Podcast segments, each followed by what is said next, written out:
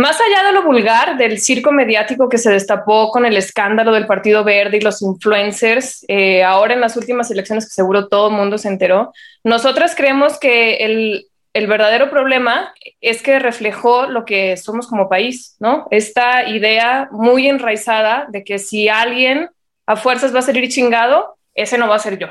Entonces así la meta no es el bien común, sino más bien asegurar lo mío antes que nada, porque si no, me van a chingar, ¿no? Entonces lo vimos con los influencers aceptando lana de un partido sin importarles nada eh, el país, ¿no? O, o la conciencia que estaban generando alrededor de eso pero pues también lo hacen los empresarios todo el tiempo agandallando licitaciones, tierras, pagando los mínimos, o sea, el típico empresario rico y empresa pobre. Entonces, eh, estas actitudes van en oposición a una visión sistémica de los problemas donde nos entendemos como parte de un todo y eso es lo que hoy queremos hablar con ustedes. Buscaminas, el podcast. Pues hoy les damos la bienvenida, estamos muy felices, tenemos hoy a dos invitados bien chidos, eh, está Lula Toussaint y Arturo Aramburu. Lula fue candidata a diputada local eh, por el partido Futuro, el del Arbolito, que mucha gente relaciona con Pedro Kumamoto, y Arturo es creador de contenido político y activista. Entonces, bienvenidos, chicos, chicas. Este, gracias por aceptar la invitación con nosotros para platicar hoy. No, hombre, muchas gracias a ustedes. Feliz de estar por aquí. Gracias, gracias. Sí, gracias, gracias por invitarnos. Pues bueno, yo quisiera abrir la, la, conversación con una frase muy célebre de Roger Stone, no sé si lo ubiquen, es, es uno de los grandes asesores políticos, de los más cabrones de, de la historia de Estados Unidos, ¿no? Y él dice una cosa muy sencilla, que es, oigan, ¿ustedes creen que los votantes diferencian entre política y espectáculo?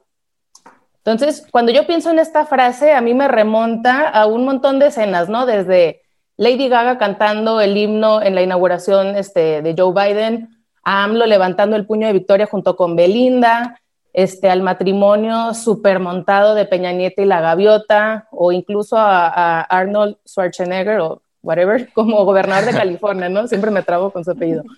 Pero bueno, como todas estas escenas, ¿no? Y, y nosotros también nos gusta citar mucho a Vargas Llosa, que lo explica súper bien esta parte eh, de la civilización del espectáculo, ¿no? Él dice que así como antes los políticos querían codearse y, y tomarse fotos con los grandes científicos y dramaturgos, pues hoy buscan más bien la aprobación de cantantes, de actores, de influencers, que son los que han como tomado este rol, ¿no? De directores de conciencia política y, y, ellos predican lo que es bueno o lo que es malo en temas complicadísimos como economía, política, salud. O sea, básicamente lo que pasó con los influencers de, del Partido Verde, ¿no?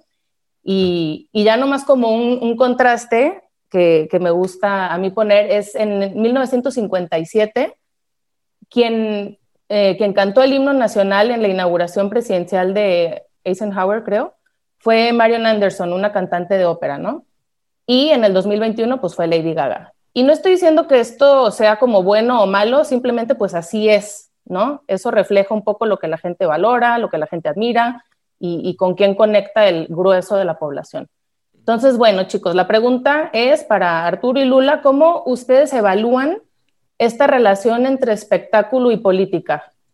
Sí, digo, yo ahí identifico y, creo que vamos a estar de acuerdo los cuatro, si no, eh, díganmelo por favor, que existe un gravísimo problema en, en la democracia mexicana, no, no, solo en la mexicana, quizá en la democracia aplicada allá afuera, que la, o sea, partimos del hecho o del presupuesto de que el votante es libre, es racional y que va a anteponer sus intereses personales por los intereses sociales, por los intereses plurales. Y eso, ninguna de las tres sucede.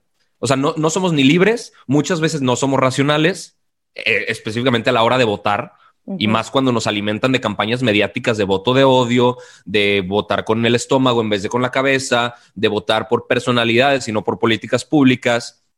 Eh, entonces, de, partiendo de ese presupuesto, la democracia tiene esa gran falla. No hemos encontrado un sistema que funcione mejor que la democracia y pues ojalá y la democracia no se acabe nunca, pero tendríamos que ir perfeccionando ciertos aspectos de ella.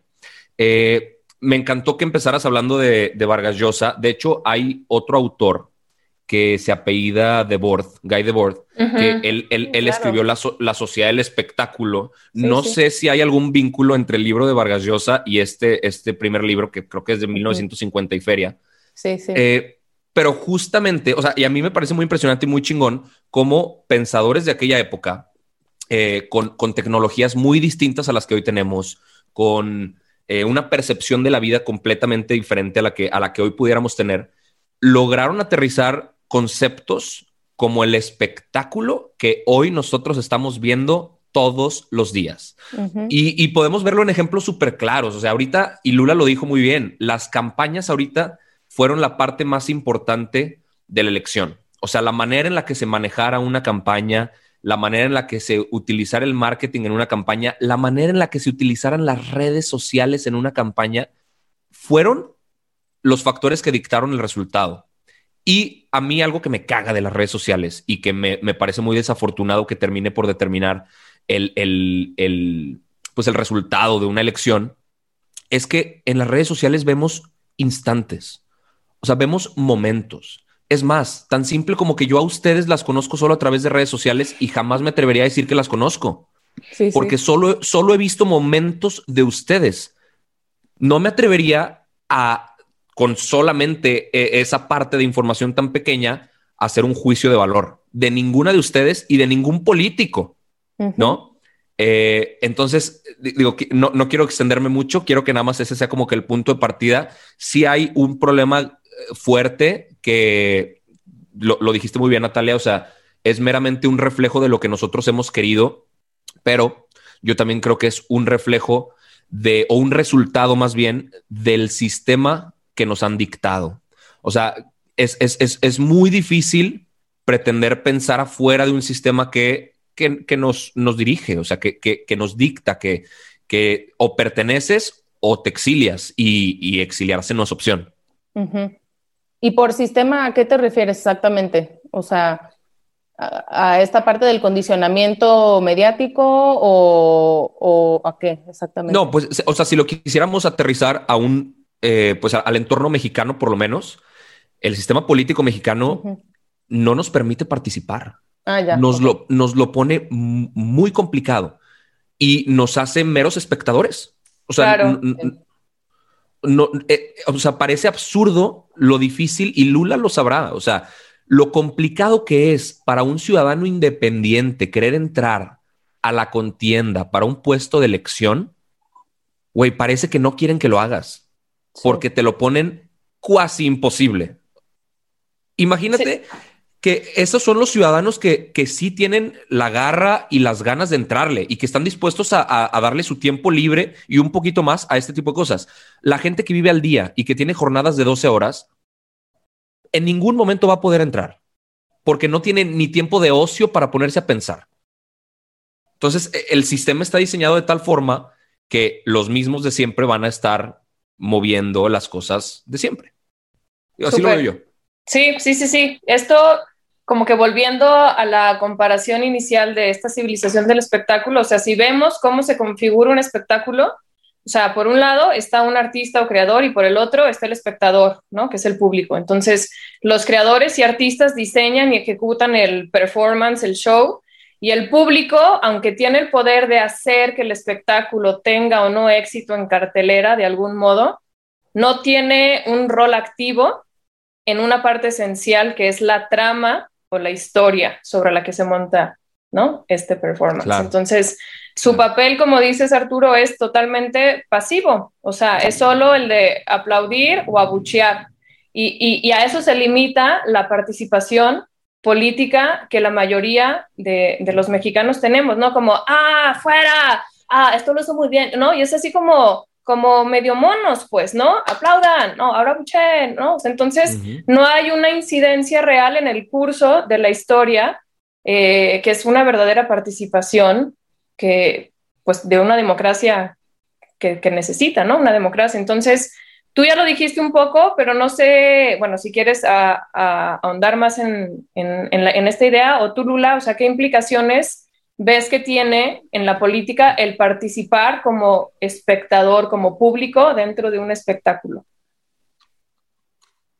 Yo también creo que es, nos la ponen muy difícil, ¿no? El sistema, como está. Este, no hay incentivos para que la clase política involucre a, las personas, ¿no? Porque, pues, entre menos, eh, porque creo que lo, más importante de que nos involucremos, ¿no? Las personas en la parte política, es, es la rendición de cuentas, Del, de la misma política y de todo lo que sucede. Entonces, entre menos se, se lleve esta rendición de cuentas, pues le funciona más al, a la clase política que, está actualmente.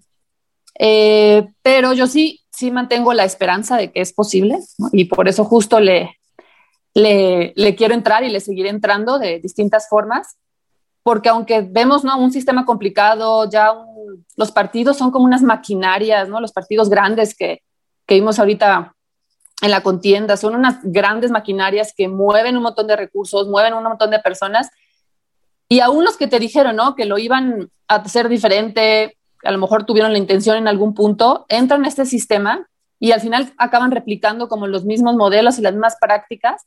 Eh, a mí algo que me impresionó mucho, a lo mejor porque Jalisco pues estaba, eh, no es un partido donde estaba gobernando Movimiento Ciudadano, y yo sí pensaba que tenían algunas formas diferentes de, de hacer política, ¿no? Pero ahora que ellos tienen el poder y que no quieren dejarlo, ¿no? o sea, utilizaron a todas las personas que trabajan en el ayuntamiento para hacer su campaña, eh, como el derroche de recursos, o sea, como todas las prácticas que tanto estamos en contra y se nos ha, los ciudadanos y a, lo mejor también muchas personas que dan la política, la siguen haciendo porque es como una gran maquinaria y creen que es la única forma en la que convence, en la que se ve este poder, ¿no? En estas campañas también mediáticas. Y entonces se sigue replicando, pero al final sí, yo sí tengo la esperanza de que sí, desde, no sé, desde otro, desde otro enfoque, con personas que realmente no busquen ¿no? el poder o el servicio a sí mismo de la política, que muchas personas lo ven bien, eh, sí podemos ir incidiendo un poco y logrando que la participación ciudadana, que sí es muy desigual, ahorita la tenemos que, le tenemos que entrar a lo mejor personas que sí contemos con los recursos, la educación, pero de ir incluyendo a todas estas personas que no se han incluido y que también por eso creo que hay muchas personas que deciden darle su voto a Morena, ¿no? Porque no se han visto representados en ningún otro partido, en, como en esta élite política, y en vez de que los partidos se pongan a reflexionar sobre eso, se sigue haciendo como esta polarización y tomando como los bandos y viendo quién, quién, quién apoya a quién y, y nos olvidamos de esta parte del, del bien común, como como nos ponía Arturo, ¿no? De estas suposiciones que al, final no existen en la democracia. Em, y bueno, creo que es un tema muy complejo, pero pues es un tema sistémico, como decías, Daniela. A mí me, eh, pareció bien fuerte algo que dijiste, Lula, que, que en algún momento esos partidos que terminaron replicando eh, las mismas acciones de, de regímenes pasados que queríamos eliminar, tuvieron la intención en algún punto de hacerlo diferente. O sea, yo, yo también lo creo me imagino que algunos de los partidos que, o no, algunos de los representantes de partidos, porque pues el, partido al final son, son, es la suma de sus representantes, eh, que quieren hacer las cosas de forma distinta, al final no pudieron hacerlo o terminaron no haciéndolo, pero en algún punto sí querían hacerlo. ¿Por qué crees tú que, o sea, sé que yo no estoy aquí para preguntar, pero ¿por qué crees tú que esto pasa? Yo creo que pasa porque justo es querer el poder por el poder mismo y no soltarlo y no ver este bien común. Entonces, si ahorita es, y yo creo que no lo, también nos lo vendemos en la mente como con esta campaña de miedo, ¿no? Movimiento Ciudadano, pues la campaña del miedo de todo, todo se permite con tal de que no llegue Morena a Jalisco. Entonces, se olvidan de todo porque ponen como esta idea que es, no, este objetivo tiene que lograrse y estamos salvando a Jalisco y estamos y entonces se vale todo lo demás porque es como... En Nuevo León fue igual, ¿no? Este, tú Arturo que estás ahí, ¿no fue un poco lo mismo? O sea, todo menos que Morena llegue, sea lo que sea. Claro. Lula lo ve desde Jalisco, pero tú que estás en Nuevo León fue exactamente la misma historia, siento. Por, supuesto, o sea, que, eh, que, que, el PRI haya terminado en segundo lugar eh, a la gubernatura de Nuevo León nos dice algo muy claro. O sea, la gente hace unos meses estaba hasta la madre del PRI y jamás se hubiera jamás se le hubiera pasado por la cabeza volver a votar por un partido como, como ese, con un gobernador, exgobernador que desfalcó el Estado, ¿va?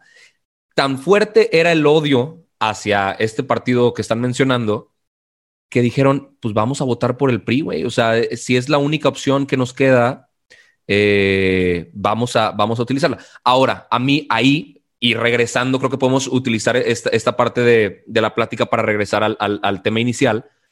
Al final también era un espectáculo. O sea, aquí algo que, que vale la pena diferenciar y que la gente que nos vaya a escuchar también entienda es que, como, como comentó Dani, la historia no la dictamos nosotros. Nosotros estamos para aplaudir y o para buchar. Y por lo mismo, la historia no siempre es bonita. O sea, el, el, espectáculo no es lo mismo entretenimiento. No siempre estás entretenido. A veces te está llevando la chingada, pero estás, pero estás de espectador y al final no, no puedes cambiar mucho, mucho tu rol eh, o eso creemos, ¿no? Entonces, esto se dio. muchos partidos o muchos políticos se colgaron de narrativas que estaban allá afuera, las hicieron suyas por tres meses de campaña y pues obviamente las van a olvidar en el momento en el que se les dé su constancia de, elección, que a la mayoría ya se les dio. Eh, entonces, la brecha que existe entre el votante y el votado nos hace olvidarnos que el 7 de junio teníamos que estar igual de involucrados que el 6. Y si el 6 de junio votaron el 50% de los mexicanos, el 7 de junio ese mismo 50% tenía que estar exigiéndole al que ganó que cumpliera todas las cosas que dijo. Pero eh, los distractores eh, de, la, de la rutina diaria no, no, no, no nos están permitiendo hacer eso. O sea, es, es parte del espectáculo. Claro. Y justo por eso, eh, antes de que empezáramos a grabar, Arturo nos decía, ¿por qué ustedes no tocan temas de política, ¿no? Y, no, o sea, la verdad no nos metemos a análisis políticos ni de gobierno, pero sí nos interesaba abordar justo por esa razón que dices, eh, el tema desde el ámbito cultural. O sea, tenemos que cambiar nuestra manera de entendernos en relación a la política para poder construir el país que queremos. Entonces, es importante poner este tema sobre la mesa y, discutirlo pues desde el ámbito que nosotras conocemos y en el que nos involucramos, ¿no? Que es el ámbito cultural. Nosotras también queríamos como que retomar en, esta plática una, un par de ideas de, Noam Chomsky, eh, que ya hemos hablado de él anteriormente, pero, pero es como muy evidente todo esto que hemos platicado, cómo, cómo estamos apendejados, ¿no? Y cómo el gobierno y los medios siempre han sido como un matrimonio que, le conviene que, seamos pueblos ignorantes, ¿no? Y pueblos distraídos en, pendejadas, la neta. Entonces, eh, Noam Chomsky, no, lo digo yo, lo dice él, y, tiene como 10 más o menos formas en las, que, en las que esto sucede, ¿no? Yo quisiera nada más mencionar tres y, reflexionar un poco alrededor de eso, ¿no? Para mí, la más importante eh, es esta de crear públicos ignorantes. Este, y, no hace falta nada más que ver la programación de Televisa desde los 70 hasta acá, que es contenido irrelevante, superficial, amarillista, y, es pues lo que educa a gran parte de la población, ¿no? Es, es, es otra de las grandes maquinarias de poder junto con el gobierno, son, son hermanitos. Eh, otra de, de, las técnicas es desviar la atención de los problemas del país, ¿no? Entonces, cuando están pasando cosas muy importantes, pues la famosa cortina de humo, ¿no? Y, yo me acuerdo de lo que pasó con el chupacabras en, plena crisis del 94. Y es absurdo, o sea, hace poco me puse a investigar y neta era titular en todos los periódicos, en todas las noticias, y, la gente estaba más asustada por el chupacabras que por el presidente, ¿no? Y, y, bueno, y por último, otra como muy típica es, es exacerbar como el discurso emotivo, ¿no? O sea, e, esta parte de, alimentar los sentimientos al grado que te nublan el, juicio crítico, ¿no? Y, ahí cabe lo que decía Lula de, las campañas de miedo, ¿no? Y entonces atemorizarnos por algunas cosas que nos alejan de, tener un juicio objetivo de las cosas. Entonces, bueno, en, esa relación vertical tipo espectáculo con poca capacidad de análisis y, y fruto de ese como apendejamiento masivo, nosotros pues sí vemos muy complicado que los ciudadanos entendamos la política como un, un sistema, ¿no?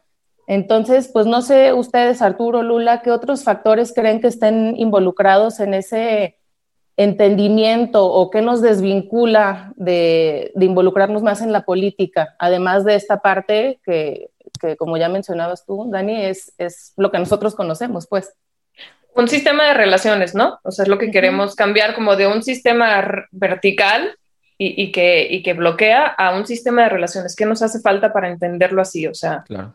Claro. Sí, digo, ahí, Natalia eh, empezó a hablar del tema de los medios. No por nada los medios son considerados como el cuarto poder, que yo, yo creo que son el primer poder, porque a través de los medios eh, suceden cosas bien interesantes. Ahora, quizá ahorita deberíamos hacernos la pregunta eh, como generación de si este tipo de aparatos, los celulares, están democratizando la voz que tengamos en los medios. O sea, si es verdad que los medios digitales nos están permitiendo tener una voz propia o si simplemente estamos replicando a través de otra herramienta el mismo discurso que se nos está imponiendo desde los medios más grandes que siempre han existido. O sea, esa es una pregunta que creo que vale la pena hacernos, porque mucha gente podrá argumentar que se está perdiendo cada vez más el control sobre, de los medios sobre nosotros, porque todos tenemos a la mano una cámara y un micrófono que nos permite llegar a millones de personas. Pero yo creo que incluso dentro de esa dinámica, no es nuestro discurso el que termina permeando. Y si nosotros replicamos o hablamos de algún tema, al final estamos simplemente funcionando como un espejo de, otro discurso impuesto. Lo dejo sobre la mesa porque a mí me, preocupa, porque mucha gente diosifica las redes sociales y, yo tengo muchas, muchas, muchas preguntas al respecto. Eh, la pregunta exactamente fue qué podemos hacer, ¿no? Para poder deshacernos un poquito o, empezar a limpiar el comportamiento social para que la política tenga una participación más alta y un, un funcionamiento más horizontal, ¿no? En vez de vertical. Sí, o sea, es como esto, ¿no? Analizar qué factores están influyendo para, para, para que nos convirtamos en un sistema de relaciones, o sea, o que nos entendamos como un sistema de relaciones, ¿no? Que esto que dices de la, de la tecnología yo creo que es un súper, súper tema, pues, porque, porque claro, o sea, somos, la verdad, hijos del algoritmo en gran medida, ¿no? O sea, tú crees que tienes ahí el poder y la neta es que no, muy poco. Sí, sí. Entonces, y bueno, todas estas manipulaciones que si ni siquiera tenemos conciencia de cómo funcionan, pues estamos mucho más vulnerables o expuestos, ¿no? A, todo este rollo. Y el, el, tema de las redes también es importante mencionar, además de hijos del algoritmo, somos bien primitivos, o sea, nos, nos encanta esta onda de tribalizar, de, de, dividir, de polarizar, y eso está en el documental de The Social Dilemma, lo, lo explican súper bien. O sea, están hechos para funcionar así, para confrontar. Entonces, o sea, sí es muy positivo en muchos aspectos en cuanto al alcance y, la diversidad de voces y la democratización y bla, bla, bla, pero por otro, muchas veces nada más ayudan a, exacerbar posturas. Sí, claro, y, más partiendo de la ignorancia. O sea, Lula probablemente sufrió un fenómeno muy interesante en la contienda o en la, en la campaña, que era que la, gente que iba a votar por ella ni siquiera sabía cuál iba a ser la chamba de Lula una vez que, una vez que fuera electa. E, e, ese, e, o sea, partir de la ignorancia no nos permite elevar el nivel de discurso porque la gente ni siquiera entiende por qué está votando. ¿No? Entonces, no, sé, Lula, ¿te, pasó eso? Sí. Sí, mucho. Y no solo las personas, también los otros, las otras candidaturas que iban a diputados de algunos, de otros partidos no tenían idea que hace un diputado, entonces se ponen a, a decir que van a hacer una vez que lleguen que no tiene nada que ver con, con su rol. Claro. Y sí es una de las, una de, creo que las enseñanzas más grandes que yo creo que como futuro, ¿no? Como movimiento y yo en la parte personal, la importancia de la pedagogía política, porque yo aprendí un montón de cosas que no sabía de cómo funciona eh, todo este sistema ahora que fui candidata, ¿no? Pero creo que hace falta, y también cuando dialogas con las personas, cuando pasaste conocimiento, porque muchas de nuestras reuniones justo trataban esto, ¿no? De hacer pedagogía política cuando íbamos a todas las colonias. Y ahora que las personas reflexionaban y entendían cómo funcionaba, pues es, es otra cosa, ¿no?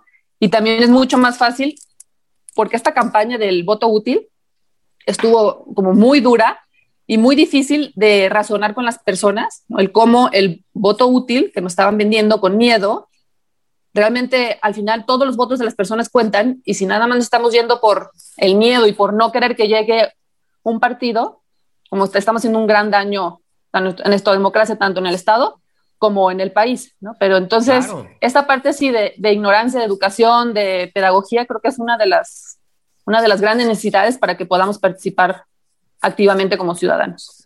Por supuesto, dijiste algo que me, que me fascinó y que yo llevo quejándome meses de eso. ¿cómo es posible que la oposición en México se defina a sí misma como simplemente el opuesto al, al gobierno? no, no, no, hay propuesta. Sin propuesta, no, claro. No, no hay esencia, solamente soy sí. lo contrario. Entonces, el voto útil es nada más vota por mí porque no lleguen ellos. Es una pendejada. Si, lo, si nos ponemos a analizarlo, tiene cero contenido, tiene cero sustento y por lo mismo tiene cero viabilidad. Por eso les fue como le fue a la oposición en el país. O sea, la gente dice que le, ganaron terreno a Morena. Por Dios, Morena y sus aliados ganaron 12 gubernaturas. 12 eh, ampliaron su nivel, su, su, posicionamiento en el país muchísimo. En las próximas elecciones va a ser un factor crucial el hecho de que 12 nuevos estados estén gobernados por Morena. Eso va, va a afectar muchísimo. Eh, en, en, en, Nuevo León, en un municipio donde, en un distrito más bien, porque fue para diputado, donde hegemónicamente gana el PAN, incluso el candidato del PAN utilizó su discurso de voto útil hazme el maldito favor. Cabrón, ¿qué vas a poner sobre la mesa? ¿Cuál es tu propuesta? Ya la tenía ganada, ¿no? O sea. Ajá, tú sabes que el 70% de la gente va a votar religiosamente por el PAN. ¿Por qué no te pones a proponer cosas útiles, carajo? ¿Por qué sigues con tu discurso de voto útil cuando sabes que eso no aplica para ti? O sea, eh, a, a mí me, me, me, consterna muchísimo y espero que poco a poco empecemos a, a perder ese tema y Lula habla de un tema muy importante. Bajemos del pedestal los conceptos políticos. Ahorita claro. parece que solo, solo los expertos pueden hablar de eso. O sea, incluso si en redes sociales de repente intentamos hablar de política, no nos tiran de idiotas a sí. los que no somos políticos o no estudiamos carreras relacionadas a la política.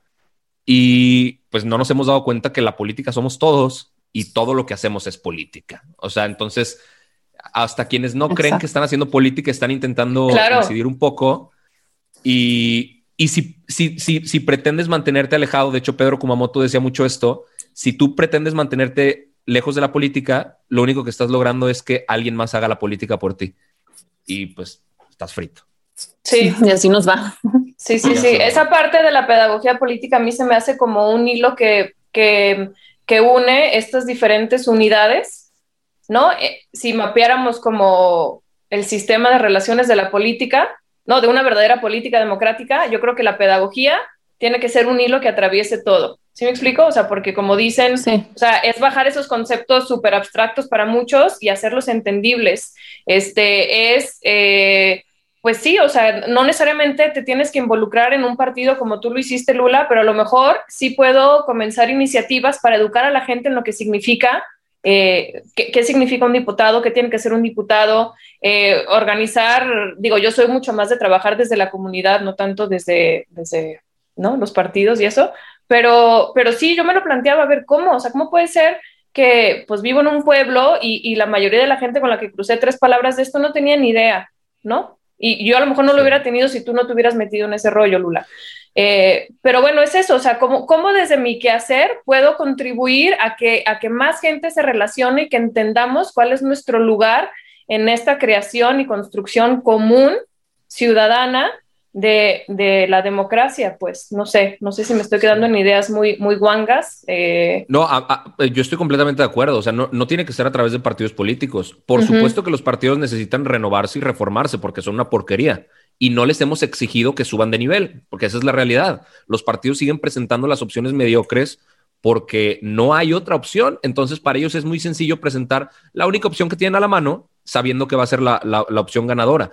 Pero puede ser, o sea, tan sencillo como pertenecer a la junta vecinal de uh -huh. tu colonia y votar si el presupuesto de la colonia se va a utilizar para poner un poste de luz o para eh, plantar arbolitos o para el tema de seguridad o, o, si necesitan, no sé, lo que sea. O sea, eh, eh, la política se hace desde tu casa y eso es algo que nos ha costado mucho trabajo entender. Creo que lo que nos tiene que hacer como un clic es entender que la participación ciudadana no es como un hobby o de que tenga tiempo o de las personas grandes que ya están jubiladas, sino que es como una obligación y una responsabilidad de estar participando en todos los espacios donde nos movemos, ¿no? En la parte de los vecinos, en la escuela de los hijos, en el edificio donde vivo, en, en la ciudad. O sea, no es como una opción, o sea, es realmente una, una obligación donde tenemos que estar presentes porque al final también los buenos gobiernos, las buenas ciudades, los buenos estados se hacen a base de buenos ciudadanos. Entonces, claro. no tenemos la opción. Y, y creo que sí nos viene afectando mucho que venimos como de regímenes más autoritarios y paternalistas y esperamos, o sea, todo el tiempo estamos esperando que llegue un Mesías y nos salve y nos rescate y no entendemos que nosotros todos somos los que tenemos que involucrarnos porque no va a llegar ningún Claro. Mesías. importante, o sea, identificar el discurso que hay detrás cuando nos están queriendo infundir miedo, este, como esta parte, pues sí, más teórica de, de cómo también funciona el poder, creo que es importante para detectar estas dinámicas de manipulación. A mí el tema mediático se me hace bien importante también este, ver estas alianzas y, y- y rascarle tantito a ver qué hay detrás, pues siempre, siempre hay Sí. coaliciones, ¿no? Con, con la iniciativa Sí. privada también. O sea, Pero ahí la clave es el pensamiento crítico también que ya habíamos nombrado, ¿no? Es como esa... Exacto. o sea, se Exacto. No es, no, no- Ujú. no es hablar por hablar, por supuesto Claro. que no, pero mientras sigamos atreviéndonos a hablar de las cosas de las cuales estamos inconformes, más difícil va a ser que se agravien. Y creo Claro. que eso es bien importante porque hace más ruido un hombre gritando que cien mil que están callados. Y si todos nos quedamos callados, nos va a llevar la chingada. Sí. ¡Ey! Muy buen vínculo a lo siguiente, chingar. Dos puntos, chingar. Dos puntos. No, es que esto justo nos regresa a la, al inicio, ¿no? Cuando yo hablaba de que es como el mexicano, pues, ¿no? Que opera un poco así, como mm, si alguien se va a chingar, yo no voy a ser el chingado. Entonces, pues mejor yo chingo, ¿no? Entonces, eh, esta lógica, al menos mexicana, no sé si, si atraviese Latinoamérica, eh, como que rige un poquito nuestra manera de, o un, un chingo, nuestra manera de relacionarnos en sociedad, ¿no? O sea, chingar es una palabra que significa muchas cosas a la vez. Y, y si aquí preguntamos, nosotros cuatro vamos a tener como cuatro acepciones diferentes, ¿no? O sea, no sé, Lula, ¿tú cómo entiendes chingar, por ejemplo? Pues como Yo voy primero. enfadar, molestar, Ajá. joder. Sí, sí. Tú, Sí. Natalia, como, O sea, como yo voy primero. Ajá. Yo lo voy como, ajá, yo lo veo como yo voy antes. Yo voy primero antes que tú. A mí, a mí me, me- me causa mucha duda cómo utilizamos el concepto de ser un chingón. O sea, ser chingón lo utilizamos como algo bueno y al final de origen es algo malo. Si lo Claro. pensamos, o sea, Sí, sí, sí. Y es bien interesante porque Octavio Paz, no sé si alguien de los que nos escuchan han leído su libro de Laberinto de la Soledad, ahí desarrolla muchas páginas sobre el Sí, sí. concepto de chingar, el chingón y el chingado, ¿no? Los hijos de la chingada. Entonces, eh, dice que para el mexicano la vida es una posibilidad entre dos cosas, chingar o ser chingado, ¿no? Entonces, esta concepción de la vida social como combate como que levanta esta división eh, en la sociedad entre fuertes y débiles. O sea, los fuertes son los chingones, sin escrúpulos, entonces se rodean de fidelidades interesadas porque pues tú te quieres juntar con el chingón, porque si no, de otra manera vas a ser el chingado, ¿no? Entonces, este servilismo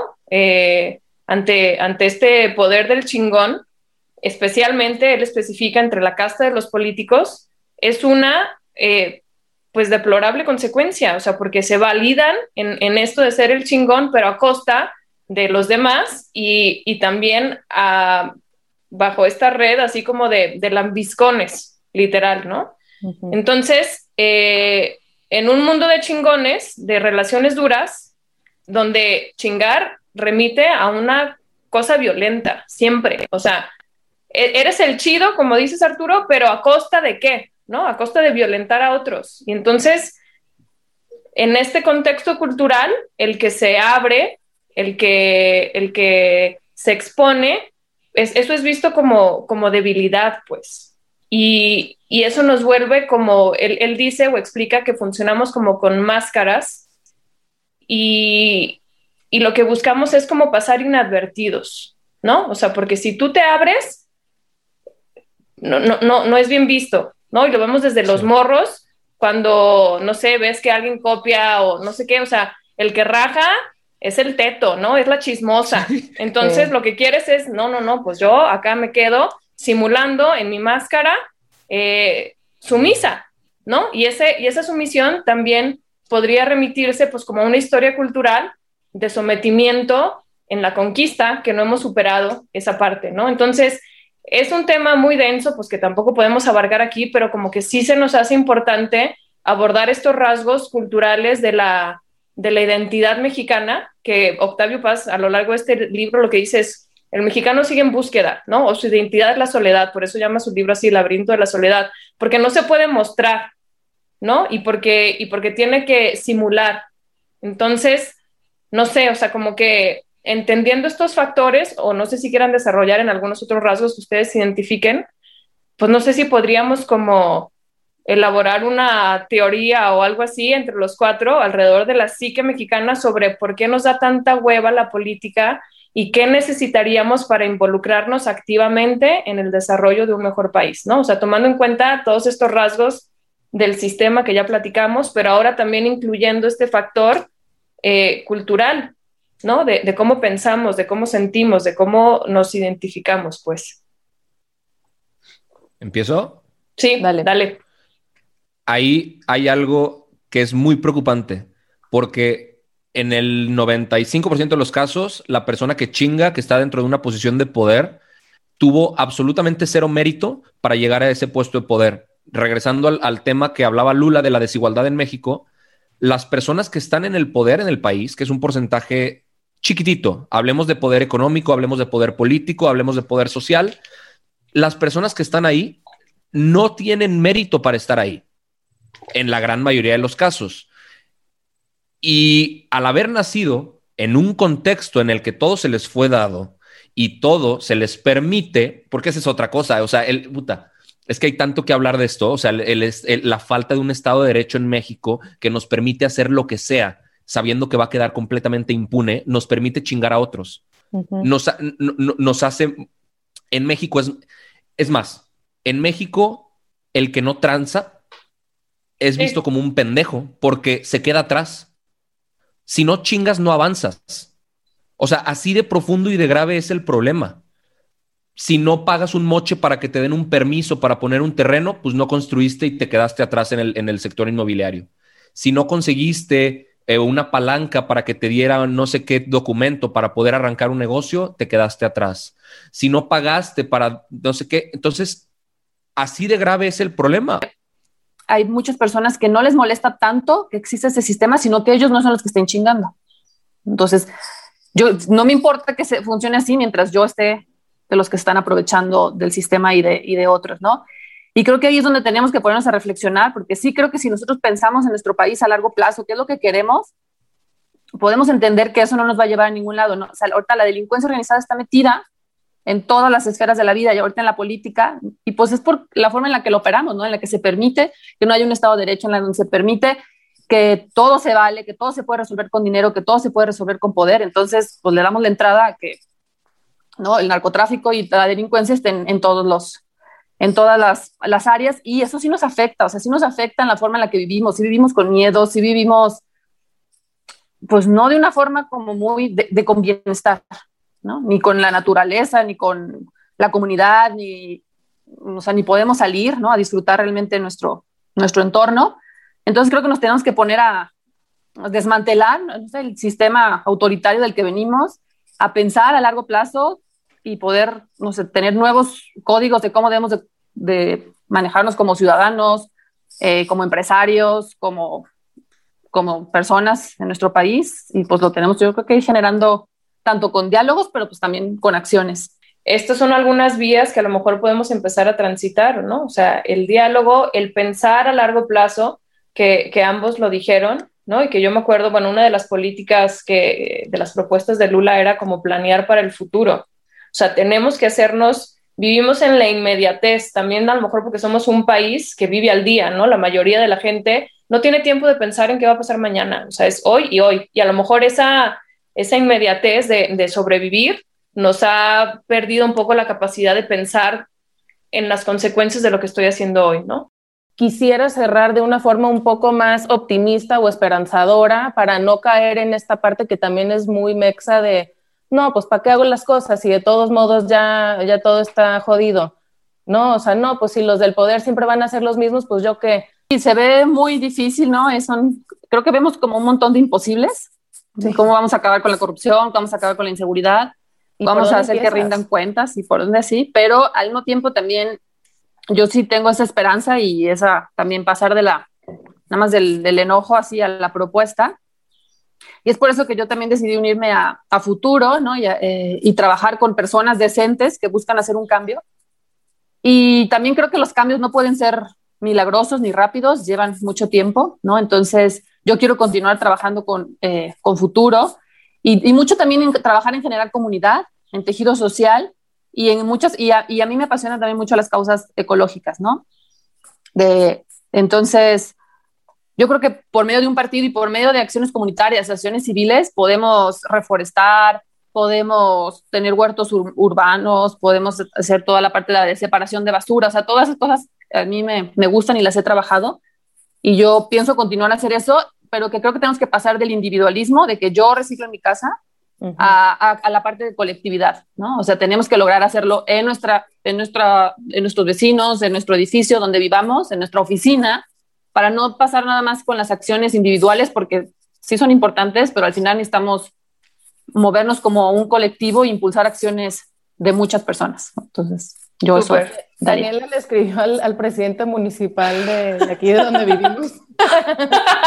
Muy bien. No hay centros de reciclaje, o sea, es, es, indignante que en un pueblo, o sea, sí es un pueblo, pero es un gran pueblo y donde hay mucho sí. turismo, porque chingados no hay a dónde ir a llevar tus, tu basura. Y, y, es una tontería, pero bueno, no está tan inalcanzable. Claro que puedes ir y tocarle en su casa, ¿sabes dónde vive, no? Pregúntenme, pregúntenme si me peló. No te contestó, ¿va? Obviamente no. Mucha gente me escribe y me pone, oye, ¿qué puedo hacer para mejorar mi ciudad? ¿Qué puedo hacer? A ver, encuentra un problema. Si eres alguien que le, que le gusta ayudar a animalitos, o si le, le eh, eh, ambientalista y le preocupa el tema ecológico, o alguien que le preocupa el tema de la nutrición, o alguien el tema de la seguridad, probablemente en tu ciudad ya exista un colectivo que esté ayuda, haciendo algo al respecto. Claro. Pero les faltan manos, pero les faltan recursos, pero les falta gente que apoye. Y si no hay un colectivo, empiézalo tú, porque seguramente como tú hay un montón de gente que le duele lo mismo. Y fíjate cómo no, es que te, me quedé reflexionando en, en, en, como que en pensar qué te duele a ti y me, me acordé de todas estas mamás o papás que tienen hijos, por ejemplo, enfermos de cáncer y son los primeros que se ponen pilas para conseguir los medicamentos y que están afuera de los hospitales exigiéndole al gobierno y que invitan a los medios para hacerse oír o, o los papás de desaparecidos, claro. por ejemplo, y se ponen a chambear en el tema de seguridad y qué triste que nos pongamos manos a la obra ya que, ya que nos tocó el, el madrazo tan fuerte, ¿no? Pero es verdad, si encontramos una causa por la que por la que queremos luchar y en la que queremos y que nos ha dolido en lo personal, pero al servicio de todos, pues está muy chingón. Sí. Exactamente, sí, y ahí se conecta lo que decía Lula, que es pasar de la acción individual a la, a la colectividad. Y, y, no tiene que ser un dolor tan desgarrador como puede ser un familiar enfermo o desaparecido. Puede ser simplemente un interés que te cala profundo como puede ser la ecología, ¿no? O sea, sí, a mí realmente me interesa, entonces, pues hay que moverle por ahí, ¿no? Y, y volverlo colectivo y entonces en esa medida pasamos a una visión unitaria, o sea, porque une, que nos hace mucha falta en este país, o sea, como tener una meta común, pero es ir cambiando la visión del yo, yo, yo al, al nosotros. Pues. Otros. Ajá. Entonces son como muy buenos ejercicios, me gusta mucho lo que dicen ambos, para ir cambiando de mirada hacia, hacia el nosotros, que eso le urge a este país. Oye, y un claro. nosotros que incluya al que piensa distinto. Nosotros claro. aquí en Buscaminas sí tomamos postura en muchos temas eh, respecto a la cultura, pero creemos urgente dialogar con el de al lado que piensa distinto. O sea, en temas complicados, en temas controversiales, no hay pedo, no hay que sacarle, no hay que tenerle miedo a hablar con el que piensa diferente, porque si no, sí. sí nos va a llevar la fregada si cada quien jala para su propio lado y nos estamos perdiendo de, de conocer un montón montón de matices. O sea, si yo me quedo solo quien piensa como yo y quien habla como yo y quien vive como yo, puta, te estás perdiendo un montón del espiral completo, ¿no? Y a lo mejor, sí. a lo mejor hay algo de valor que puedas encontrar por allá en el otro 90% del espectro. Entonces, incomodémonos tantito también en eso, en, en hablar Claro. Yo aquí en la casa, sí. en la casa lo vivo. O sea, yo tengo roomies que piensan tangencialmente opuesto a mí. Sí, sí, y... me queda claro. pero es padrísimo platicar sobre cosas de interés general y de trascendencia humana. O sea, el, tema de la legislación sobre el aborto, el tema de drogas, el tema de, y que podemos tener puntos de vista opuestos, pero, pero al, final como humanidad hemos funcionado de esa forma y se, dice mucho, o sea, eh, tenemos una, una tesis, lo llevamos a una antítesis y eh, terminamos sintetizando el conocimiento para llevar a una tercera mejor opción que como humanidad nos hace dar un pasito más y elevar el, discurso. Sí, claro. Ay, qué padre, qué buena plática. Me encantó. Sí. tenerlos por aquí y, enriquecernos cada uno desde su área de, pues de, acción, ¿no? Está increíble esto. Este, Gracias por la invitación. Yo lo pasé bien. Sí. También. Sí, sí, sí. también, muy padre. Gracias. Y a los que nos están escuchando, pues mil gracias por oírnos y acompañarnos en, un episodio más un poquito diferente, porque pues ya nos, nos atrevimos a hablar de política y está muy, muy chingón esto.